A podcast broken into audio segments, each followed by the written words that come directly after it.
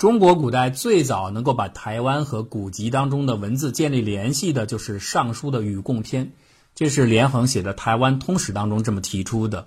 为什么能这么想呢？为什么能够把台湾和《禹贡篇》联系到一起呢？是因为清朝康熙三十三年的时候有一个《台湾府志》，上面说了一句话，说台湾禹贡扬州之城，就是《禹贡篇》里面提到了扬州就是台湾。那这个扬州之城怎么写的呢？淮海为扬州，就是说这个扬州城啊，描述呢比较重要的是十六个字：岛夷会服，绝匪之辈，沿于江海，远于淮泗。后面这八个字是地理位置，说明啊，它沿于江海是在海岸线附近，远于淮泗就是比常见的淮泗要更加远。前面的八个字说明了当地的人文的地貌，这人呢都是很偏远的，都是彝族嘛，岛夷嘛，岛上的彝人。然后穿着贝壳做的各种各样的装饰品，挎着竹篮子啊，穿的衣服呢是麻布做的，所以这一看呢，就是一些东南沿海岛屿上生活的人。不过呢，东南沿海岛屿很多了，硬要把这个说成是台湾岛，的确是没有什么明显的证据的。因此，这个主要是一种提法吧。后面我们会看到中国古代典籍当中对于台湾的种种描述、种种提法，其实就是一个概率从小到大的过程，从模糊到清楚的过程。啊，我们一开始不能够判断明确的它就是台湾，或者它明确的不是台湾，但是我们会有一个感觉，它描述不太像，或者描述不太肯定。但是越往后，这个概率就越来越大，直到最后，那就明确的无误，肯定就是指台湾岛。这也符合东南沿海的人们探索近处岛屿的这样一个过程。接下来，中国古书当中的对台湾的描述就来到了东提，这是来自前汉书的一句话《地理志》。说会计海外有东提人，分为二十余国，以岁时来献见。说我们的海外啊有二十多个国家，他们每一年都要到我们朝廷来看一看。就这么一句话，当然大家也可以非常的质疑啊，这个的确说台湾是没有道理的。二十多个国很有可能是指东南出海口的各个列岛啊，这其中也许包括台湾，但是呢肯定不会专指台湾，所以东提应该不是台湾是没有什么太大的问题的。可是后来到了后汉三国时期记载的宜州，哎，跟今天的台湾，这个就比较像了。这个市的概率就开始变大了。三国的时候啊，吴国非常的缺丁，其实不光是三国了，哪个国家都缺丁，要打仗嘛，所以蜀国才会给自己搞得那么穷，因为它的人口基数太小。吴国也一样，所以三国的时候，孙权有一个习惯，经常要到自己南方的山岳地区去抓壮丁。这个我们之前在我们其他的节目当中讲过。孙权派诸葛直征山岳等等，都是这样的故事。那么当时他也沿海而下，因为孙权已经控制了整个长江了。我们要注意一个当时的基本地形啊，整个华南地区那个时候大量的丘陵、大量的水网，非常不利于通行。所以要征服所谓的山岳地区，一个主要的交通方式是沿海而下，而不是直接从陆路走啊。陆路走都是崇山峻岭、山岚瘴气，然后人烟罕至。完全没有办法，只能在临界自己平原地区的一些山岳地区抓一些人。真正向南的探索只能沿海进行，所以孙权也派了魏温、诸葛直啊这些人到东南沿海一带去探访。最主要的目的，到首先不是去抓壮丁，首先是为了寻访当年秦始皇寻找长生不老之药的那个夷州。结果呢，误打误撞到那儿以后，跟人家干起来，然后抓了一些人回来，这样呢，就有了对夷州的描述。当时吴国的丹阳太守沈莹写了一个《临海水土志》，这部志本身没了，但是后来呢，它的残篇有一小部分啊，到了宋代学者那儿，在《太平御览》当中出现了，有一部分记载，所以我们今天能够知道当时沈莹写的《临海水土志》有什么内容。这部书里边就说了，宜州啊就在临海郡的东南方向两千余里地，你看地理上基本上吻合。基本上不长什么作物，四面全部都是高山，然后山上全部住的都是各种各样的彝人啊，就是野人。这些彝人相互之间分成好多的部落，互相也不通气儿啊。每个部落有自己的头儿，有自己耕种的土地。大家呢，男的呢就剪个头发，尤其是穿耳洞；女的呢不穿耳洞。那女人呢，一旦出嫁就会拔掉门牙，以此为美。土地上种了一些作物，但是主要呢是以鱼肉，就是打猎，呃，打鱼为生。那儿呢，虽然出产铜和铁，但是人们呢不会冶炼，所以呢不会冶炼就没有武器，所以打仗的时候得用鹿角削尖了当成矛尖儿。人们一旦抓住了外边的人，就会把脑袋砍下来挂在十几丈高的竹竿上以示威风。如果爹妈死了，要杀一条狗作为祭祀的方法。尸体也不是直接埋到土里边，而是装到一个方盒里边，挂在高山的岩洞上。你看啊，这些风俗描写的就很细了，而这些风俗的的确确。和当时台湾岛很多的原住民族的风俗是很像的，因此它试的概率就很高。可是为什么我们只是说试的概率高呢？是因为当时在东南沿海地区其他的岛屿，比如琉球上，也有可能有这样的风俗，或者甚至就在临海的一些小岛屿上，也可能有这样的风俗。台湾其实和琉球长期以来。它岛上的所谓的彝人岛夷啊，风俗是很像的，这也给我们判断确实带来了一些问题。东南方两千里，这基本上都符合，然后习俗又很接近，因此也有人有学者在争议，就争议在这儿啊，到底是说琉球还是说台湾？总而言之，这个时候啊，不是台湾就是琉球，就是大概这个范围了，不会跑了。整个汉代，包括汉代几百年内啊，整个中国的人口的重心是在北方，南方确实是人迹罕至，尤其是。华南地区居民非常少，所以大量的包括沿海地区，包括沿海的岛屿上，都是一些原住民族。中国的汉民族没有向南方大力的拓殖、大力的转移人口之前啊，所有的君王如果去沿海探查的话，一定都是出于某种目的，或者是寻求长生不老之药啊，或者是抓壮丁啊，或者是别的一些征伐的目的啊，显示自己国威，都是如此。因此，在孙权干了这件事儿之后。在满朝的南北朝时期，就没有什么君主有这样的志向，因为大家都在忙着南北对峙嘛，都在忙着国内的事务。一直到隋朝天下又统一以后，隋炀帝杨广这个人又有了兴趣了，我要到各地去看看。杨广其实是一个很爱四方征伐的人，他往海上也派出了自己的侦察和扩张的部队，啊，与其为朱宽就到海外去探查，看一看周围有什么别的国家没有，能不能收归我们国家的这个臣服之下，啊，由我们来掌控。朱宽第一次下海就发现了琉球，但是由于准备很仓促，语言也不通，只抓了一个当地的土人。回来交差，隋炀帝不满意，说：“你第二年你再去，一定要给我招服这个琉球国。”他就去了。这次到了琉球以后，一招服当地的人，人家当然不愿意了。所以回来一报告，隋炀帝大怒。于是呢，没几年派重兵前去征服琉球，这样就把琉球给纳入到大隋的体系之下。这一次打仗带了数千人回来啊，据说。但是琉球虽然归顺了隋朝，但是隋炀帝自己不久就完蛋了，因此这个经营也就终止了。但是《隋书》当中可是留下了比较完备的对于琉球国的记载和描述，这一下就让我们能够比较有把握的来判断这个琉球到底是哪里。比如说，他说琉球在建安郡，就是今天福州的东边，大概水行五日就可以到达。那这个方位大概是和今天的台湾吻合的。当地有非常多的山洞，每个洞都有自己的酋长，啊，每个酋长管若干个村儿，大家都非常能打。男人们呢都用鸟的羽毛当做这个帽子，女人们呢用螺纹式的白布缠到一起做帽子。那武器呢有刀啊、剑呐、枪啊等等。但是由于这个地方啊铁不多，虽然有铁，铁不多，所以它那些所有的武器都特别的小，特别的薄。当地没有什么文字，所以每天。只能看月亮来记录节气的变化，来作为啊日历。所有的人呢，没有什么礼节，没有什么君臣关系，父子呢可以在一块儿睡觉，然后男的女的只要互相一看对眼儿，那当晚就可以约。人死的时候呢，要放到这个屋子的最前面，大家聚到一起，然后哭泣，然后凭吊，给所给死者洗干净以后，再用布一缠，用茅草一一缠，就把它埋到土里边了。种的作物呢，有水稻啊，还有高粱啊等等，还有特别多的豆，红豆啊、黑豆啊等等。呃，树木呢也种类非常丰富，动物有熊、豺、狼等等等等，但是没有羊、驴、马、牛，这都没有。啊，风土气候跟岭南非常的像。你看这些描述，让我们比较有把握的断定，就是比刚才的宜州更加接近于今天的台湾。应该说，认为《隋书》里的琉球国就是台湾岛的占主流意见吧。当然，也有一部分学者，日本学者、台湾学者都有，说这个琉球啊，还是不是台湾？他说哪儿的？就是今天的琉球。另外，还有一类学者，就是和稀泥，就说这琉球啊，既包括今天的琉球，也包括台湾。当然，不是台湾的全部啊，很可能是台湾的北部。我们要知道一个事实啊，那个时候中国大陆的人发现台湾的过程，起了很多很多的名字。往往这些名字并不代表台湾全岛，大家千万不要以为古人就觉得台湾岛是一个岛，因为他们在不同的航行当中发现了台湾不同的地方，哎，这个地方可以登陆，过了一段那个地方可以登陆，大家都以为自己所发现的那一小块也许就是一个独立的岛，所以台湾的北部、南部的不同的地名很有可能就代表着人们认为这台湾是由许多岛组成的，这很容易理解啊，那个时候也没有谷歌地图，而人们也没有兴趣去做一个环岛的旅行，就是我发现哪儿就是哪儿。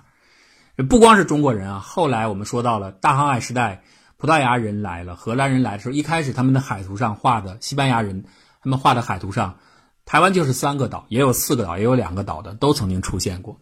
因为什么呢？呃当然，西方人的航行技术到了后来几百年后已经发达的多了。他们之所以他认为台湾是几个岛，是因为在台湾的海岸线航行的时候，看见淡水溪，看见浊浊水溪，看见高平，会觉得这些河流很大，那有可能海水是在这儿进去的，就把岛切割成几部分，很有可能是这么来的啊。那我们中国早期的渔民呢，也是大概类似的原理。所以不要觉得台湾就很早，我们认为它是同一个岛。也许我们发现台湾的历史很早，但是认识到台湾是一个完整的大岛屿，那是很晚很晚的事儿啊。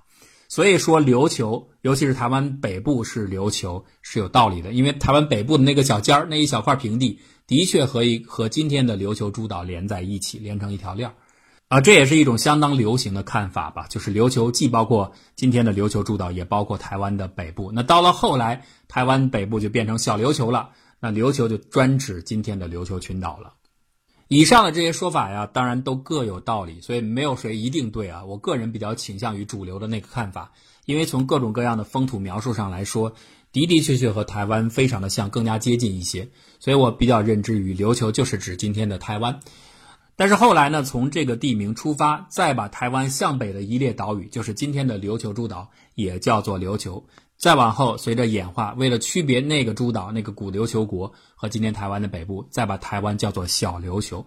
今天台湾还有小琉球啊，就在西南角，算是对这样的一个古代说法的一个留下的遗迹的说明。之后呢，唐代没有什么记载，到了宋代，台湾还是叫琉球。哎，你看，这也说明我为什么我认为琉球就是台湾的一个依据吧？因为宋代还是这样叫，但是这个字儿变了啊，变成三点水那个琉。不过呢，这只是同音异形而已，没有什么大的区别。宋史就记载，琉球国在泉州之东，有海岛曰澎湖，与之烟火相望。你看这个记载就非常地理上很明确了，不可能是。啊，今天的琉球诸岛了，一定是台湾。又有此舍耶国，语言不是，袒露虚虽，待非人类。这里边提出了一个新的此舍耶国，应该是指台湾啊。当然，也有人说这可能是指菲律宾岛上的某一个地方，但是我认为应该是指台湾，因为我们说了，当时的人们认知台湾是由好多好多的不同的地方组成的，并不是一个大岛，所以有可能认觉得这个地方叫此舍耶国。这些人都是跟我们说话说不通的，然后。横眉立目的看着我们，这就是我们宋朝时候人们对于整个的台湾的认知吧。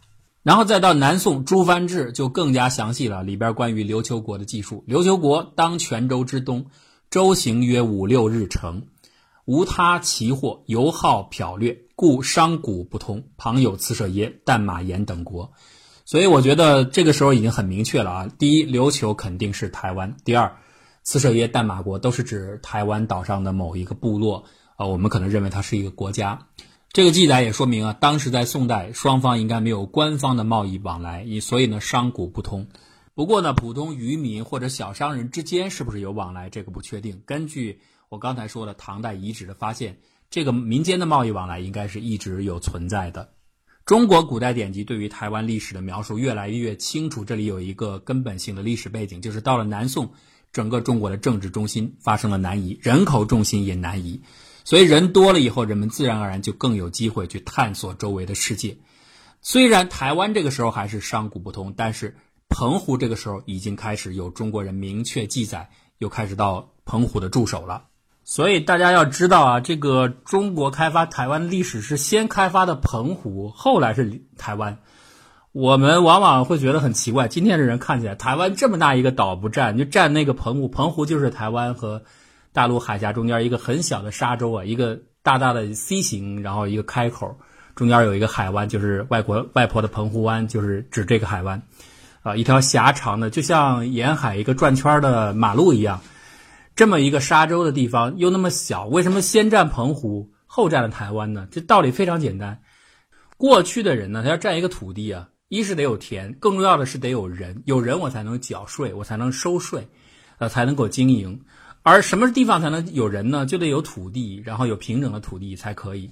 台湾整个岛虽然这么大，但是大量的都是山地，只有极少量的沿海地区、南部地区有一小块平地，而那还有大大的旗杆，老远就能看见挂着人头，啊，那个原住民在那里，所以你是不敢去的。渔民在那里顶多是过夜啊，度一晚，如此而已。而澎湖不一样，澎湖相当于是什么呢？没有任何原住民在，完全这就是一块无主的土地。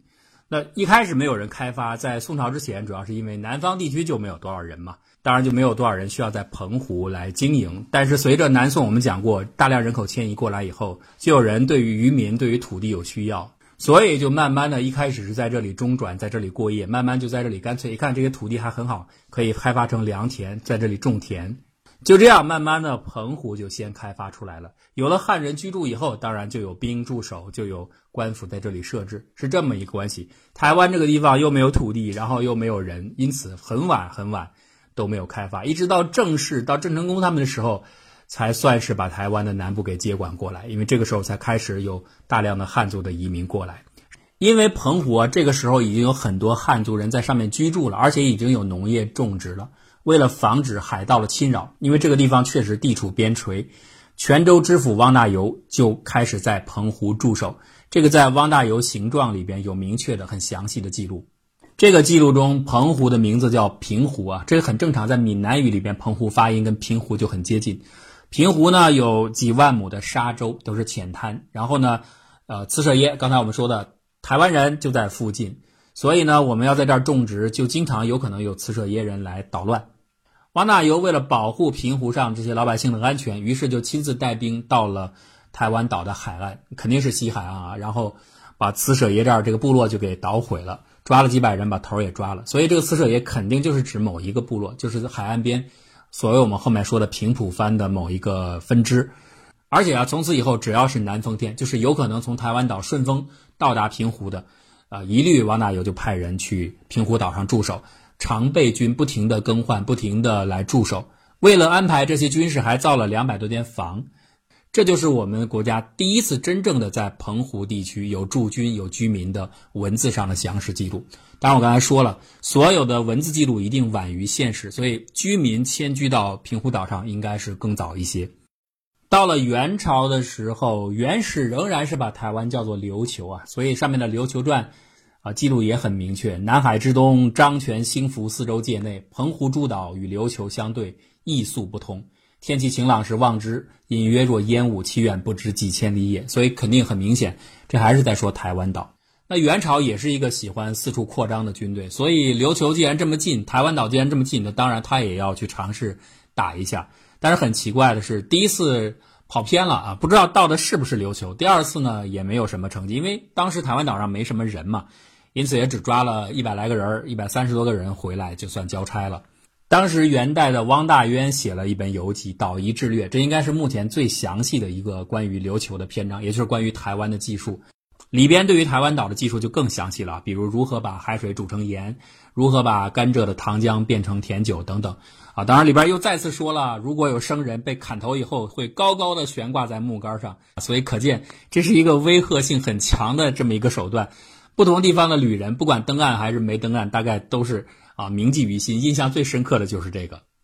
但是《岛夷志略》里边最明显的一个突出变化，就是在之前还没有出现过的贸易，在这个时代，因为元朝的大的时代背景，整个东亚大交通、整个世界大交通、全球化的形成，台湾岛的贸易开始了，而且里边明确点出了一句话：“海外诸国盖有此使。”这个意思就是说。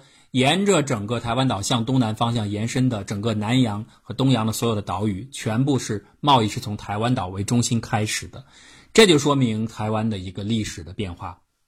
短暂的元朝之后就到了明朝，那明朝最明显的是称呼变了，之前几个朝代都叫琉球，现在台湾叫做小琉球了，或者准确的说是台湾的北部地区叫做小琉球了。为什么呢？因为真正的那个琉球，真正的那个琉球诸岛。这个时候已经变成了明朝的臣属国，而且由于琉球诸岛上当时已经有了中山王朝，有了建制化的政府，商贾云集，人口有很多，所以啊，在明朝沿海的人眼里边，琉球是比台湾发达的，比台湾也要大的。因此，既然那儿叫大琉球，台湾的北部就叫小琉球。由此我们也可见啊，直到了明朝初期，人们对于台湾岛的认识还是不全面的，还是碎片化的，没有认识到这是一个很大很大的岛屿。在明朝的《集市渊海》里边就写到了这二者的关系：摘日登古山，可望琉球，盖小琉球也。就是我看到那琉球其实是小琉球，因为台湾的地形很高嘛，离大陆又更近，所以老远一看就能看到。但是呢，那不是过去我们说的琉球了，是小琉球。这个时候已经区隔开了。在此之后，中国古书对于台湾的地名就越来越接近于现在了啊。张燮的《东西洋考》，明朝万历年间的就写：基隆淡水洋在澎湖屿之东北，故名北港，又名东番。这个东番应该不是指台湾岛的一个地名描述了，应该是有一点类似于国家。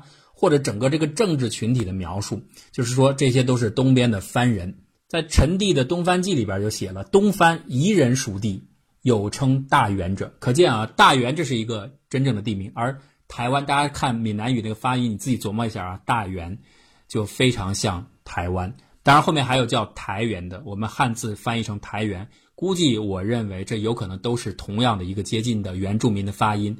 类似台湾的发音由此而来。当然，对于台湾这个地名究竟是怎么来的，台湾这两个字的发音怎么来的，还有一些别的起源的说法。有说埋冤的，就是埋死人的地方啊，由这种话来变成的；也有说是荷兰殖民者啊，有各种不同的说法。但我个人还是认为，肯定是由原始的原住民的大原台原发音变成台湾的更可信。那么这样的话。台湾就慢慢的进入到比较接近现在的状况，人们对它的认识也开始比较清楚。直到了清朝，那么台湾就正式叫做台湾这两个字了。那好，上面我们基本来梳理了在中国古代文献中散见于各处的关于台湾，或者说可能关于台湾的描述。那我已经说了，这是一个由模糊到清晰的过程，应该说是概率从小变到大。当然了，对于史明这样的。独立史观的人士来说，只要不明确是，他就不承认的。因此，他才会缩缩缩缩减到四百年。四百年就是啊，到了明朝，那确实是台湾就是台湾了。而且到了清朝，确实已经有中央政府的驻守了，那么才承认为台湾的近代历史的开端。那么我的看法当然是，台湾的政治化历程的的确确是从最近几百年开始的，这个没有错。之前确实，即使是发现，即使有交流。也是抓几个人，然后有点贸易，如此而已，贸易量也并不大。但是呢，我相信一点，就是中国华南地区和台湾岛上的原住族群有交流，甚至发现台湾岛的历史一定是很早的。只不过是对于这个岛是一个完整的岛这样的认知是很晚的，对于它全面的了解的确是很晚的。但是呢，最早知道、最先知道这个时间点一定是很早的。好，这就是大概的一个过程。今天就跟大家先聊到这里。如果您喜欢我们的节目，就请关注我们的微信公众账号，或者加入我们的讨论群。方法很简单，就是搜索“谷歌古典”四个汉字，点击关注就可以了。谢谢大家的支持，谷歌古典精彩尽览。